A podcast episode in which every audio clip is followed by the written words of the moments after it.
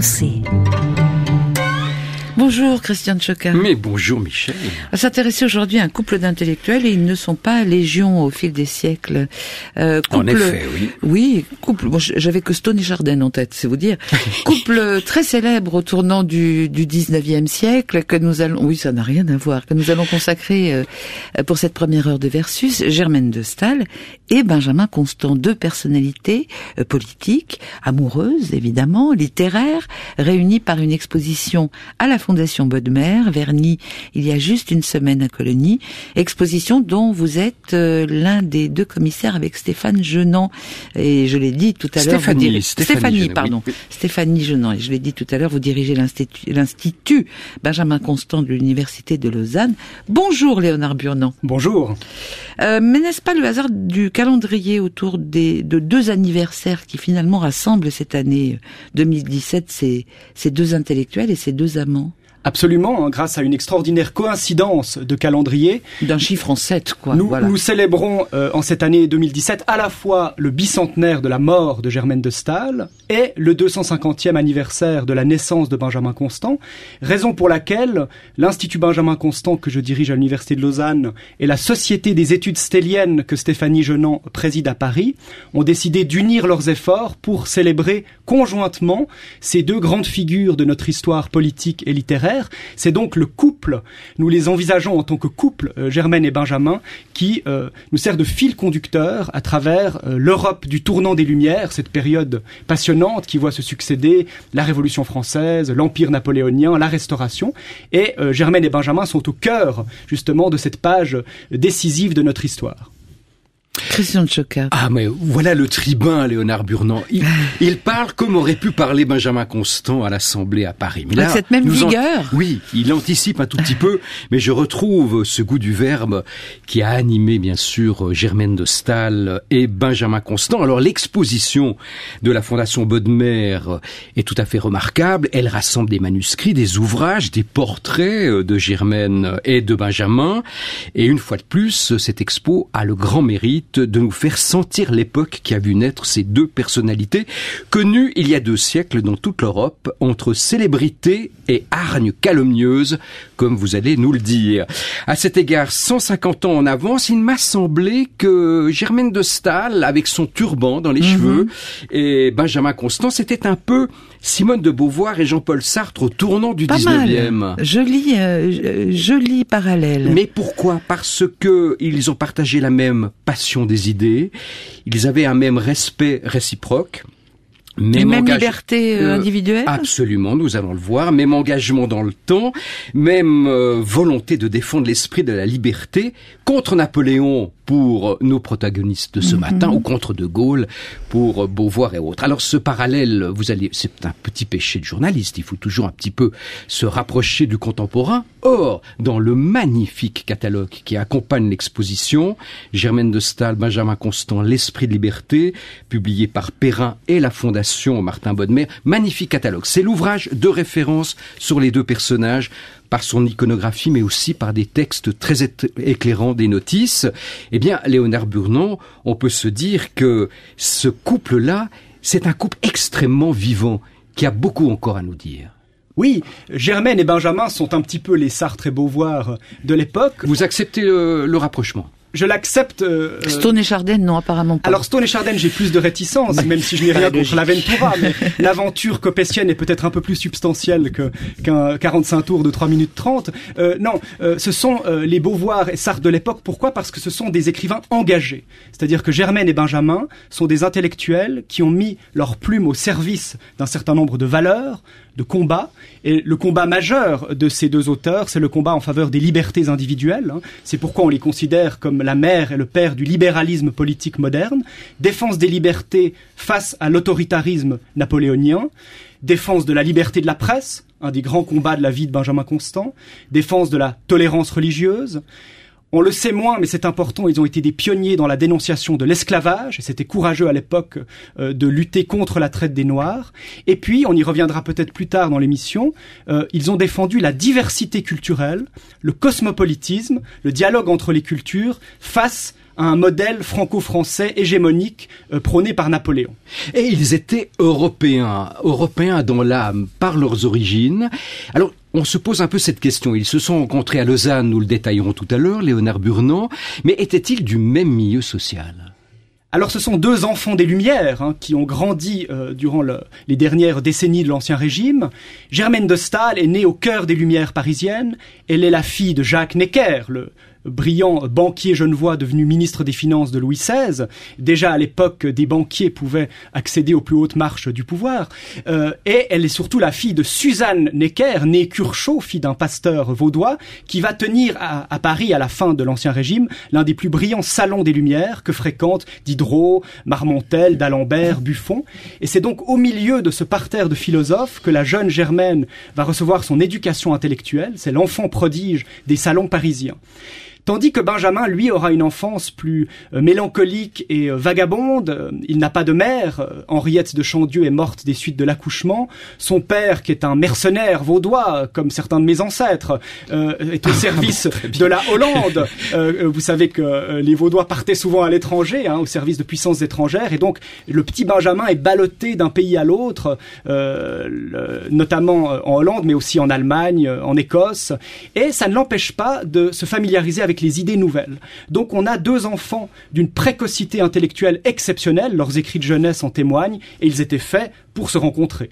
Alors pour se rencontrer euh, et passionnément, amoureusement en tout cas de la part de Benjamin, revenons un tout petit peu sur le salon de la mère euh, de Germaine de Stahl, donc Madame Necker. Revenons à cet enfant chéri, cette petite fille chéri par son père et qui adorera son père, Jacques Necker, vous l'avez dit, Léonard Burnand, pour comprendre qu'elle a reçu une éducation tout à fait non conventionnelle pour l'époque. Effectivement, c'est c'est un enfant qui euh, ne pratiquait pas les jeux d'enfant, mais qui, euh, dès son plus jeune âge, euh, effectivement, lisait les plus grands textes avec sa mère. Sa mère a voulu en faire une sorte de phénomène intellectuel, et quand ses amis lui disaient "Mais votre petite Germaine est merveilleuse," elle répondait "Oui, mais ce n'est rien à côté de ce que je voulais en faire." Donc il y avait une exigence maternelle que qu'effectivement Germaine, à laquelle Germaine n'a jamais su totalement répondre. Ça laissera des traces dans leur relation. Ça laissera des traces. Hein. la relation mère-fille a été compliquée, et puis très vite, la créature va échapper à son maître, puisque la petite Germaine va s'émanciper de la tutelle maternelle, et plutôt se tourner vers ce père adoré. Hein. elle dira, j'ai eu trois amours, Dieu, mon père et la liberté curieuse trinité pour une jeune fille. Oui, mais Dieu, le Père, euh, on peut peut-être faire le rapprochement. Et puis Dieu, elle l'a, elle a peut-être un peu plus oublié qu'elle n'a oublié son Père, auquel elle reviendra euh, après la mort de celui-ci en 1804, je crois. Euh, donc tout ça pour nous dire que Germaine de Stahl, c'est à la fois une enfant pas une enfance parisienne, c'est une enfance des Lumières, mais c'est une enfance déjà un peu bougionne. Ce n'est pas une femme qui va se satisfaire du rôle social même éclairé auquel on la destine. Non, effectivement, Germaine de Stahl est une sorte de tourbillon, et euh, quand elle va épouser Eric Magnus de Stahl, qui est l'ambassadeur de Suède en France, elle va très vite être confrontée à la médiocrité de son époux. Elle aura une phrase terrible à son sujet, De tous les hommes que je n'aime pas, mon mari est celui que je préfère. Ça, c'est tout l'esprit fin du 18e. Alors, on va quand même se poser cette question. Ils naissent donc en 1766, Germaine de Stahl, 1767, Benjamin Constant, à Lausanne. On peut d'ailleurs, si on fréquente le cercle littéraire de Lausanne, aller dans les appartements où ce petit garçon a grandi. C'est tout à fait, euh, c'est tout à fait saisissant parce que ce sont encore de très beaux appartements euh, 18e siècle. Mais tous deux ont quand même, dans leur 20e année, traversé la Révolution française. Et ça, Léonard Burnand, c'est décisif. Est-ce que c'est une expérience libératrice ou traumatisante pour eux? Non, alors vous avez raison de le souligner, ils ont 20 ans au moment euh, où éclate la Révolution, il y a un phénomène aussi de génération. Hein. Alors ils vont accueillir avec enthousiasme euh, la révolution de 1789, la révolution des droits de l'homme. Euh, Benjamin Constant la considère comme une nouvelle ère, comme une aube nouvelle, une promesse d'avenir. Germaine de Stahl aussi. Euh, Germaine de Stahl qui écrira plus tard, on avait l'impression de respirer plus librement en 89. On avait plus d'air dans la poitrine, hein, l'oxygène comme métaphore politique stellienne. Et donc effectivement, pour eux, la révolution est le résultat inéluctable des injustices sociales et économique de l'ancien régime. Hein. Il fallait effectivement un nouvel ordre plus juste. Donc ils vont accueillir avec enthousiasme 1789, mais on pourra voir peut-être plus tard dans notre discussion qu'ils vont en revanche réprouver 93. Euh, je ne dis pas 93 parce que quand on parle de cette date-là, il faut utiliser 93 comme Victor Hugo. La terreur qu'ils vont considérer comme un accident étranger à l'essence de cette révolution française qu'ils avaient dans un premier temps applaudi. Alors ça c'est déterminant, on y reviendra. Peut-être euh, préciser, Léonard Burneau, que si Germaine de Stahl est à Paris, puisque je crois dans son contrat de mariage, elle a imposé à son mari, l'ambassadeur de Stahl, le Suédois, ce si médiocre personnage, euh, je veux bien vous épouser, mais je reste à Paris. Ça c'est déterminant parce que elle va y devenir salonnière et mondaine. Oui, alors tout à fait. Germaine de Staël va assister en direct aux événements décisifs de la Révolution française, à plus forte raison qu'elle est la fille de Necker. Elle est donc au cœur du cyclone au moment où se déclenche la Révolution française. Elle sera toujours à Paris au moment des massacres de septembre. Elle va d'ailleurs utiliser l'ambassade de son époux pour sauver euh, du massacre un certain nombre d'individus. Tandis que Benjamin Constant, lui, euh, n'a pas du tout la même position au moment des événements euh, révolutionnaires, puisqu'il est relégué dans une petite cour allemande à Brunswick, où il occupe la charge de gentilhomme auprès du duc de Brunswick, qui va Kammer. Juncker Kammer Juncker, quelle occupation, disait-il dans ses lettres. Et donc, Benjamin Constant suit à distance les événements de la Révolution, euh, qui lui sont rapportés par les journaux, par les correspondances. On pourrait penser que ça va constituer un handicap, pas du tout, il va transformer, comme souvent, cette situation en un atout, pourquoi? Parce que déjà, cette distance géographique favorise la distance critique, la distance analytique, et en plus, quand il va arriver euh, à Paris dans les malles de Madame de Staël sous le directoire, eh bien, il fera figure d'homme nouveau. Il n'a pas usé sa réputation et son crédit comme tant d'autres. C'est un outsider qui peut entrer en scène. Léonard Burnon, deux mots sur Benjamin Constant. Il a écrit une très courte autobiographie, très curieuse, très ramassée, qui s'appelle Ma vie. Il le fait très vite, à l'âge de 25 ans, je crois. Et là, euh, il nous indique qu'il a eu une enfance, en tout cas une adolescence très tumultueuse, désordonnée et distraite. Qu'est-ce que ça veut dire? Absolument. Donc, euh, Ma vie, dont nous présentons d'ailleurs le manuscrit autographe à la Fondation Bodmer, est une sorte de jeunesse réinventée, recomposée par Benjamin Constant. Il y raconte notamment sa fugue rocambolesque en Angleterre, toutes les bêtises qu'il a pu faire pendant sa jeunesse. pour fuir son père. Pour fuir son père, les dettes de jeu qu'il a malheureusement déjà commencé à accumuler. Euh, mais en même temps, euh, on sent cette, cette précocité d'un garçon qui, à l'âge de 5 ans, maîtrisait déjà parfaitement le grec. Hein. Donc on a à la fois ce prodige intellectuel et puis cet enfant euh, un peu euh, dissipé, euh, errant comme ça, et qui en même temps a le courage, d'un un très jeune âge, de parcourir le monde. Est-ce qu'il est représentatif dans ce dilettantisme érudit, en tout cas qui a tendance à devenir très érudit, représentatif des turbulences de son temps? Oui, alors Benjamin est vraiment un enfant de son temps qui va euh, d'ailleurs être capable de suivre la conjoncture, d'adapter aussi euh, sa pensée euh, et ses écrits à la tournure des événements. Hein. Donc il y a une sensibilité à l'actualité qui est très fine chez Benjamin Constant, qui, ne l'oublions pas, sera aussi un journaliste. Il a écrit des centaines d'articles dans La Minerve, dans Le Mercure, dans Le Courrier français, les organes libéraux du 19e siècle. Il sera député à la Chambre, donc de par ses discours, de par ses brochures, hein, il y a une prise comme ça sur l'actualité, quelqu'un qui est très réactif. Et tandis que Germaine de Stahl, toujours à Paris, tient salon, on le disait, et dans ce salon, elle s'est fait remarquer par l'audace de sa pensée, ou peut-être l'audace de ses positions, elle, la fille de Necker. On adorait Necker dans la France révolutionnaire, je crois. Oui, Necker est très populaire au début de la Révolution. Ensuite, il va apparaître comme trop modéré. Donc, il va se retirer euh, en septembre 1790 dans son château de Coppet. Lieu très important, puisque lorsque Germaine de Staël sera exilée par Bonaparte en 1803, elle fera de Coppet un lieu de refuge et elle attirera à elle, à Coppet, les plus grands esprits euh, de l'Europe éclairée, euh, à tel point que Stendhal pourra dire qu'à Coppet ont siégé les états généraux de l'opinion européenne. Oui, alors Copé, on y fera allusion tout à l'heure. Donc, salon à Paris, euh, et puis Benjamin Constant, lui, euh, élabore une pensée extrêmement, comment dirais-je, encyclopédiste et très branchée sur la religion, curieusement.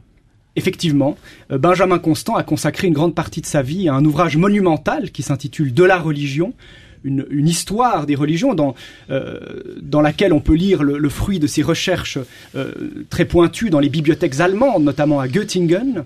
Euh, n'oublions pas que Benjamin Constant a été baptisé euh, en octobre 1767 à Lausanne dans l'église Saint-François par un pasteur un peu particulier, le doyen Polier, qui était à la fois un pasteur et un encyclopédiste ami de Voltaire. Hein, donc la religion et les lumières se sont penchés sur le berceau de ce petit roux. Parce qu'il était roux. Alors, on en vient à une date décisive, c'est il faut bien qu'ils se rencontrent ces, ces deux protagonistes euh, des Lumières et de la Révolution. Ça se passe dans une campagne ici à Lausanne, à Montchoisy, quand on avait encore de grands domaines, euh, Léonard Burnand, ça se passe le 18 septembre 1794. Alors, on a toujours euh, tendance, euh, Michel, vous en conviendrez, à, dire, ben, une rencontre, la première, elle était décisive, vu ce qu'on connaît d'eux, mais le fut-elle au moment où ils se sont rencontrés? Ils se rencontrent chez les Cazeneuve d'Arlan, des cousins de Benjamin et des amis de, de, Germaine, alors Constant est tout de suite ébloui par le brio intellectuel de la fille de Necker, hein, et comme il le racontera plus tard dans son récit Cécile, il en tombe éperdument amoureux euh, le soir même, Germaine de Stahl mettra un peu plus de temps. Elle le trouve très spirituel, mais physiquement pas vraiment à son goût, un petit peu jaunâtre, trop rouquin. Elle dira à certains de ses correspondants, on vous cachera son visage. Hein. Euh, par contre, elle est éblouie par son brio. Elle a enfin trouvé son alter ego sur le plan intellectuel les joutes verbales entre Benjamin et Germaine vont rester dans toutes les mémoires, et donc elle, a enfin en face d'elle un homme à sa mesure intellectuellement. Donc il va lui faire une cour assidue, théâtrale, presque un peu ridicule, et ça finira par marcher. Ils vont former un couple sentimental, même s'ils ne se, ne se marieront jamais. Toutefois, en 1796, et c'est un document exceptionnel que nous présentons à la Fondation Bodmer, ils vont signer un engagement réciproque, c'est-à-dire ils se sont paxés en somme. C'est un contrat amoureux dans lequel ils se promettent de se consacrer mutuellement leur vie. Et ce document, qui est dans une collection privée dans un château français, euh, est exposé à la Fondation Bodmer. Ça vaut le détour. Mais oui, mais c'est là qu'on retrouve Simone de Beauvoir, Le Castor et Sartre. Car s'ils se sont dit, nous aurons des amours contingentes, oui, nous papillonnerons l'un et l'autre selon nos désirs et nos plaisirs, eh bien nous resterons profondément engagés l'un vis-à-vis de l'autre. C'est tout à fait euh, ça, ça marque la modernité. Benjamin Constant, Germaine de Stahl, ce sont des modernes au sens euh, le plus dynamique du terme, me semble-t-il. Ah, absolument, oui, oui. Alors, leur vie privée, ils l'ont vécue de façon tout à fait euh, moderne, ça on peut le dire. Et puis alors, sur le plan des idées, on y reviendra, ils sont dans ce creuset de notre modernité politique qu'a été l'esprit de Coppet. Esprit de Copé, Révolution française, on y reste encore parce que tous deux, Germaine et Benjamin, ont consacré des lignes décisives sur la Révolution. On pourrait dire même des analyses ou des considérations, comme ils les appelaient, tout à fait novatrices sur la Révolution française. Tout à fait. Benjamin Constant et Germaine de Stahl, et c'est leur originalité à l'époque, ont euh, distingué ce qu'ils appellent les deux révolutions. C'est-à-dire qu'ils considèrent que la révolution, il ne faut pas l'accepter en bloc comme les jacobins, ou la rejeter en bloc comme les ultra-royalistes. Il faut faire la part des choses entre la bonne révolution, celle de 1789, les libertés, les droits de l'homme, et ce qu'il considère comme la mauvaise révolution, euh, celle de la terreur. Distinguer, c'est un maître mot euh, de l'esprit de Coppet, justement. Et ce qui est très important, c'est que cette euh, lecture libérale de la révolution va être reprise bien plus tard par François Furet, avec la théorie du dérapage. Hein. Et donc, la lecture de la révolution qui a prévalu au moment du bicentenaire, elle est née au bord de notre lac. Eh bien voici, puisque vous parlez de cette deuxième ou cette seconde révolution, hein, celle de la 1793, de la terreur, euh, attaquée par tous les réactionnaires, monarchistes, traîtres de tout poil, vendéens, modérés, etc. Ben, je propose un, une, une, expression euh, musicale de cette, de cette, euh, de cette révolution de 1793, de cette terreur. On est en 1794. C'est évidemment le chant du départ.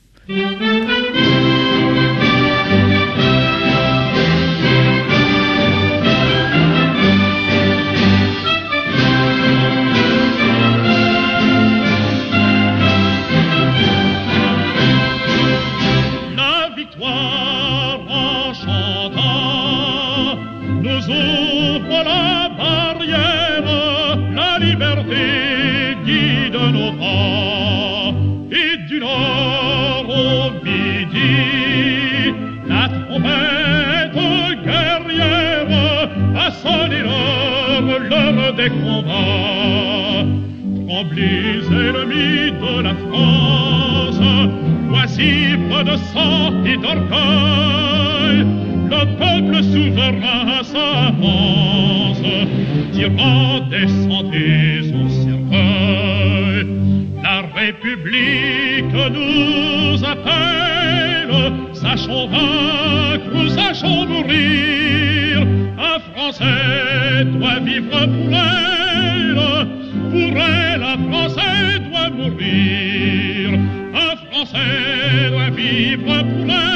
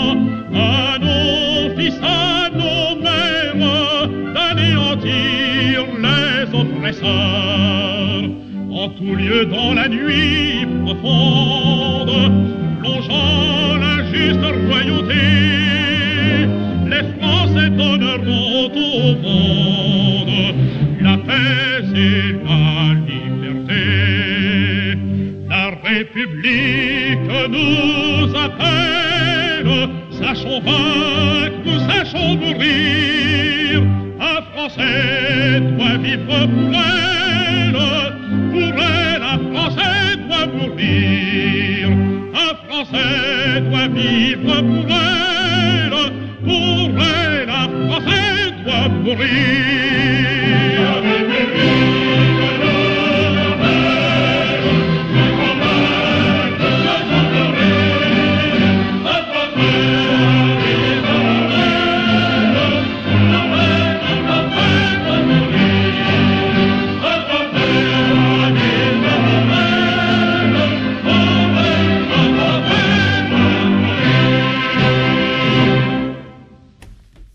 1794, le chant du départ, Méhul et euh, le poète Marie-Joseph Chénier, le frère euh, d'André Chénier.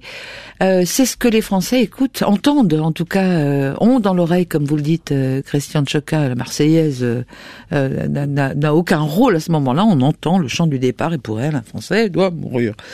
Voilà, à la terreur. Que sont et que font à ce moment-là ils, ils, viennent de se rencontrer ou à peine. que font Dans quel état d'esprit sont à la fois Germaine de Staël et Benjamin Constant? Donc effectivement, ils se sont rencontrés en 1794, l'année de la Grande Terreur, mm -hmm. Une terreur qu'ils réprouvent encore une fois. Hein. Autant ils ont accueilli favorablement le début de la Révolution, hein, la question des libertés, euh, autant euh, ils condamnent les excès de la terreur, la dérive dans, dans l'arbitraire. Et d'ailleurs, pour eux, la violence paralyse la pensée. Benjamin Constant écrit cette année-là, comment voulez-vous qu'on écrive au milieu des têtes qui roulent, hein, comme mmh. si la mécanique mortifère de la guillotine paralyse sa plume. Germaine de Staël également condamne les excès de la terreur. Euh, Germaine et Benjamin, eux, sont des partisans de la modération et ils considèrent que le vrai courage en politique, c'est d'être modéré. Ce sont les lâches qui choisissent les extrêmes. Le vrai courage, c'est d'être modéré, c'est-à-dire que euh, trouver le juste milieu, ça n'est pas une attitude molle. Au contraire, on peut être passionnément modéré. Il la condamne comment? Par quel truchement Par quel moyen? Euh, Par l'écrit Par il publie euh, on, on les voit, on les entend, on les écoute? Alors, une des brochures majeures de Constant à cette époque s'intitulera Des effets de la terreur. C'est une analyse brillante de la terreur dans laquelle Constant montre que la terreur a été inutile. Hein, il dit finalement, on nous dit, la terreur était nécessaire au salut de la patrie, face aux armées coalisées de l'étranger, face aux traîtres vendéens, et il dit non. Le gouvernement révolutionnaire avait dans la pan panoplie légale de ses attributions la possibilité euh, de lutter contre ce danger extérieur et interne. La terreur a été inutile. Finalement, on s'est servi du fait que la patrie était assiégée comme d'un prétexte pour créer un état d'exception et pour suspendre les lois et les libertés. Constant dit, la patrie a été sauvée non pas grâce à la terreur, mais malgré la terreur. Et puis, ils ajoutent euh, ce, couple, ce couple maudit, pas le leur évidemment, mais ce couple maudit, c'est que la terreur, devant défendre la révolution face aux armées, aux principautés coalisées de l'Europe, dont euh, François euh, Joseph II, le frère de Marie-Antoinette, se disent, ça a accru l'esprit belliciste et du coup, ça fait revenir une forme de misogynie. Il y a donc des analyses extrêmement fines sur le plan politique, mais sur le plan social également. Bien sûr, Germaine de Stahl, on l'a dit tout à l'heure, a grandi dans les salons de l'Ancien Régime où les salonnières, comme sa mère, les femmes d'esprit avaient un rôle important dans la sociabilité mondaine des élites. Et c'est vrai que la Révolution française, avec les clubs jacobins, etc., va faire sortir les femmes de l'espace public. Euh, ce que Madame de Stahl va évidemment euh, déplorer, elle va continuer à tenir un salon, à exercer un rôle de femme d'esprit, ce qu'un certain Bonaparte, général misogyne, aura de la peine à accepter. Alors, on peut l'imaginer. Effectivement. Autre chose, est-ce que au cœur, le noyau de la pensée libérale de Benjamin Constant et Germaine de Stahl n'est pas, comme vous l'avez euh, suggéré, euh, Léonard Burnand, le rééquilibrage permanent, la limitation du pouvoir par lui-même? Oui. Vous avez raison, le, le, concept de limitation du pouvoir est une idée cardinale de leurs écrits politiques, et notamment des fameux principes de politique de Benjamin Constant. C'est l'idée qu'il faut endiguer le pouvoir, qu'il faut euh, l'empêcher d'outrepasser ses limites, ce qui est sa tendance naturelle. Hein. Benjamin Constant est très méfiant à l'égard du pouvoir, car il a tendance à, déborder d'une certaine manière. Hein. Et il faut défendre les libertés individuelles, la sphère inviolable de l'individu face à l'État et face à toutes les formes de despotisme. Qu'est-ce que ça veut dire despotisme dans l'esprit de Germaine de Staël et de Benjamin Constant? C'est là qu'ils sont aussi euh, novateurs. Ça peut être le despotisme d'un seul homme, le tyran, mais ça peut aussi être le despotisme de la multitude. C'est ça que la terreur leur a montré. C'est que le despotisme peut être exercé par une majorité qui écrase la minorité. Le despotisme peut être exercé par une caste qui confisque le pouvoir et qui prétend agir au nom de la volonté générale. C'est peu dire que le XXe siècle nous a montré à quel point ils ont eu raison de nous mettre en garde contre ce phénomène. Ah oui, alors tout à fait. Contre le césarisme, eh bien c'est c'est euh, l'homme providentiel, c'est Bonaparte qui devient Napoléon dans une détestation euh, réciproque et c'est contre Germaine de Stahl et Benjamin Constant qu'il a ce mot qui fait tant florès aujourd'hui contre les idéologues. À Copé, Copé, ce petit noyau européen de la pensée et du refuge intellectuel, eh bien, sévissent des idéologues, Léonard Burnand. Effectivement, le, Napoléon a une toute autre conception du rôle social de l'écrivain. Hein. Pour Napoléon, et là il reprend le modèle Louis XIVien, l'écrivain euh, doit être au service du pouvoir, hein, chanter les louanges euh, du souverain, tandis que Madame de Staël et Benjamin Constant, qui sont encore une fois des héritiers des Lumières, considèrent que l'écrivain doit non seulement bénéficier de la liberté d'expression, mais en plus éclairer le public, de manière à constituer une opinion publique et, si nécessaire, un contre-pouvoir. On a donc deux visions opposées qui s'affrontent. Alors Copé, c'est le lieu de l'exil, c'est un très beau château acquis par Jacques Necker à la fin du XVIIIe siècle. Pensez-vous que ces deux copées en exil parce qu'elle souffrait de ne pas être à Paris, on l'imagine, cette Germaine de Stahl, est-ce que c'est là qu'il réinvente une idée de l'Europe? Absolument. En fait, euh, Napoléon a commis une grave erreur stratégique en exilant Madame de Staël, puisqu'en la jetant dans les bras de l'Europe, il va effectivement euh, la mettre en contact avec toute une série euh, d'idées allemandes, italiennes, anglaises et autres, hein, puisque Madame de Staël va attirer à elle, à Coppet, les plus grands esprits, que ce soit des Allemands comme les frères Schlegel, que ce soit le Genevois d'origine toscane Sismondi, ou encore Bonstetten, la Danoise Friederike Brun, toutes sortes de d'individus euh, qui viennent de différents horizons linguistiques, confessionnels euh, et politiques. Et donc l'Europe de Coppet, c'est celle de la diversité, c'est celle du dialogue entre les cultures, telle que Madame de Staël euh, va défendre cette conception dans De l'Allemagne en disant il faut accueillir les pensées étrangères. Hein.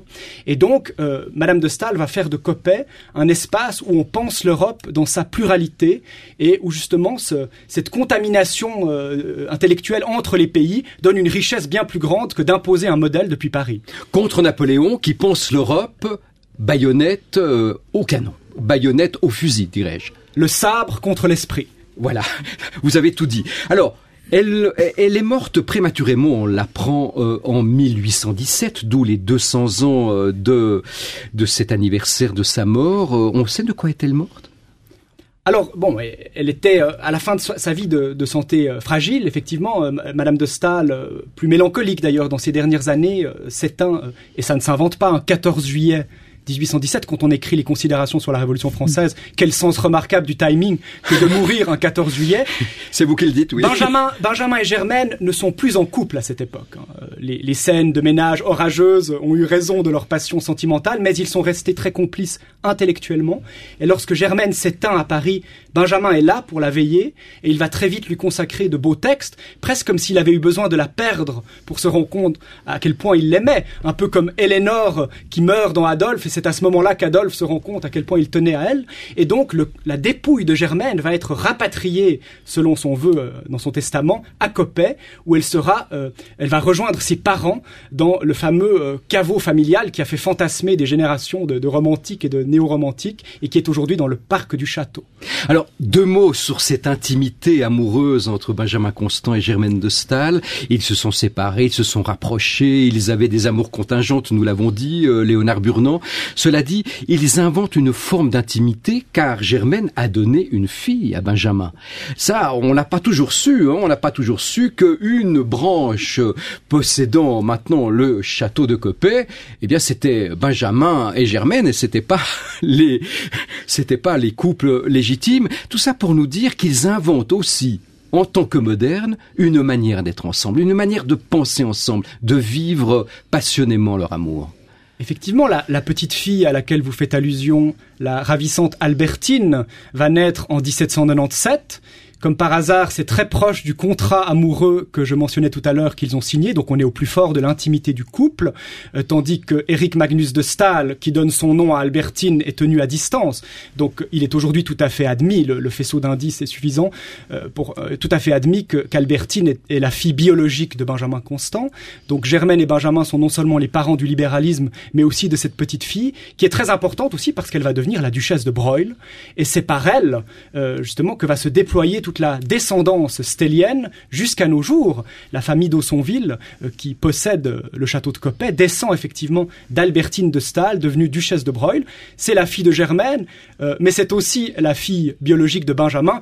Et quand même, descendre de ce couple d'écrivains, intellectuellement, c'est un beau patrimoine. C'est un beau patrimoine, mais c'est un beau mobilier aussi, si vous me permettez, Léonard Burnand. On a dans le catalogue de très belles photos et les collections du château de Coppet. Alors, deux mots encore pour se quitter autour de la carrière, la formidable carrière politique que Benjamin Constant, grâce un peu au dernier Napoléon, peut entreprendre à Paris. Euh, ça, c'est formidable parce que là, il va se faire libéral de gauche, en quelque sorte, et défendre ses libertés individuelles, liberté de la presse, et aussi euh, réfléchir à ce que c'est qu'une démocratie représentative à travers en 1819 ce très beau texte de la liberté des anciens comparé à celle des modernes. Oui, c'est un des grands textes de Benjamin Constant, effectivement. Hein. Il, il, opère une distinction entre la liberté des anciens, c'est-à-dire une participation active des citoyens aux affaires de la cité, et une liberté des modernes, ou des modernes justement absorbés par le commerce, désireux de jouir de la vie privée, euh, ne vont plus exercer directement leurs droits politiques, mais d'une certaine manière les déléguer à des représentants. Mais il faut faire attention avec ce texte, parce qu'on a souvent... Euh, de façon un peu caricaturale, pensait que Constant euh, opposait radicalement les deux formes de liberté et plaidait exclusivement pour la seconde, alors qu'en fait, Constant cherche plutôt à réconcilier ces deux formes de liberté. Hein. Euh, parler de la liberté des modernes, ça ne veut pas dire déresponsabiliser les citoyens. Ça veut dire qu'il faut rester vigilant, qu'il faut garder un esprit civique de manière à constituer une opinion publique. Et donc, l'individualisme de Benjamin Constant, c'est un individualisme responsable. C'est un égoïsme altruiste d'une certaine manière. Il aime bien les oxymores, hein, comme ça, ah, c'est un couple un peu difficile. Hein. oui, oui, tout à fait.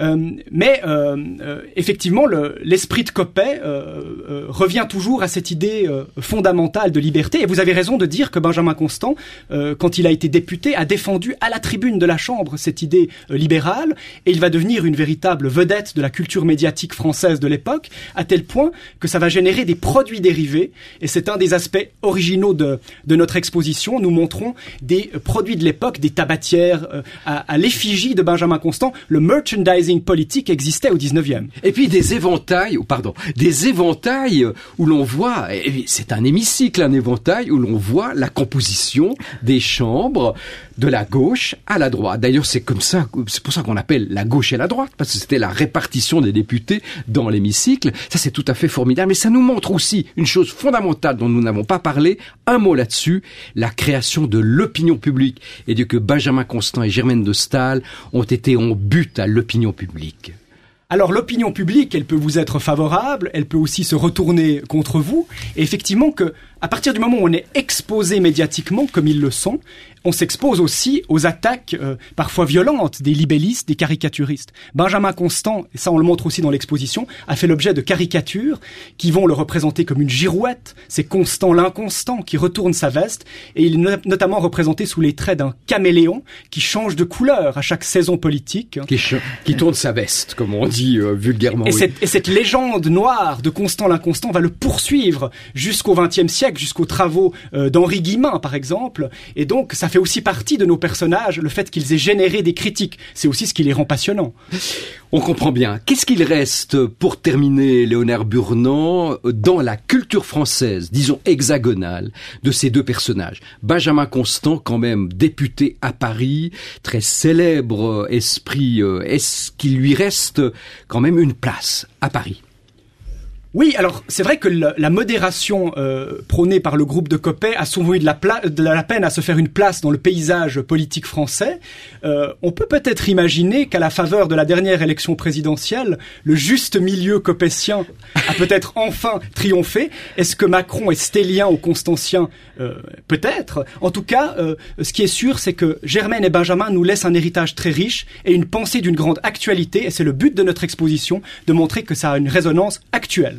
Jusqu'au 1er octobre, à la Fondation Bonne Mère à Colonie, il faut urgemment aller réfléchir à tout cela. Et puis euh, se procurer ce très très beau catalogue sur lequel vous veillez jalousement. Ah tout à fait. Merci infiniment Léonard Burnand. Merci, à Léonard. Merci Léonard. Euh, je rappelle que par ailleurs vous êtes directeur de l'Institut Benjamin Constant euh, à Lausanne et vous en parlez avec une passion euh, qui est tout à fait contagieuse, je dirais. Ah Merci Christian de Choca. On va se quitter en musique. Vous auriez souhaité du, du Grétry ou du Gossec. Je vous avoue que je ne prise qu'assez peu ces compositeurs bah comme ça de la Ils sont passés un peu dans les trappes de l'histoire de la musique. Oui, bah, et pour cause, euh, si on les réécoute bien. C'est vous qui nous dites, Mais alors, en revanche, Beethoven, amoureux de la Révolution, ah, euh, amoureux du jeune général aussi, euh, du, du, du, petit général Bonaparte, mais qui tournera le dos évidemment à la terreur, comme Benjamin Constant et, et De Staël, qui tournera le dos également euh, à, l'empereur euh, dans ses violences de conquête.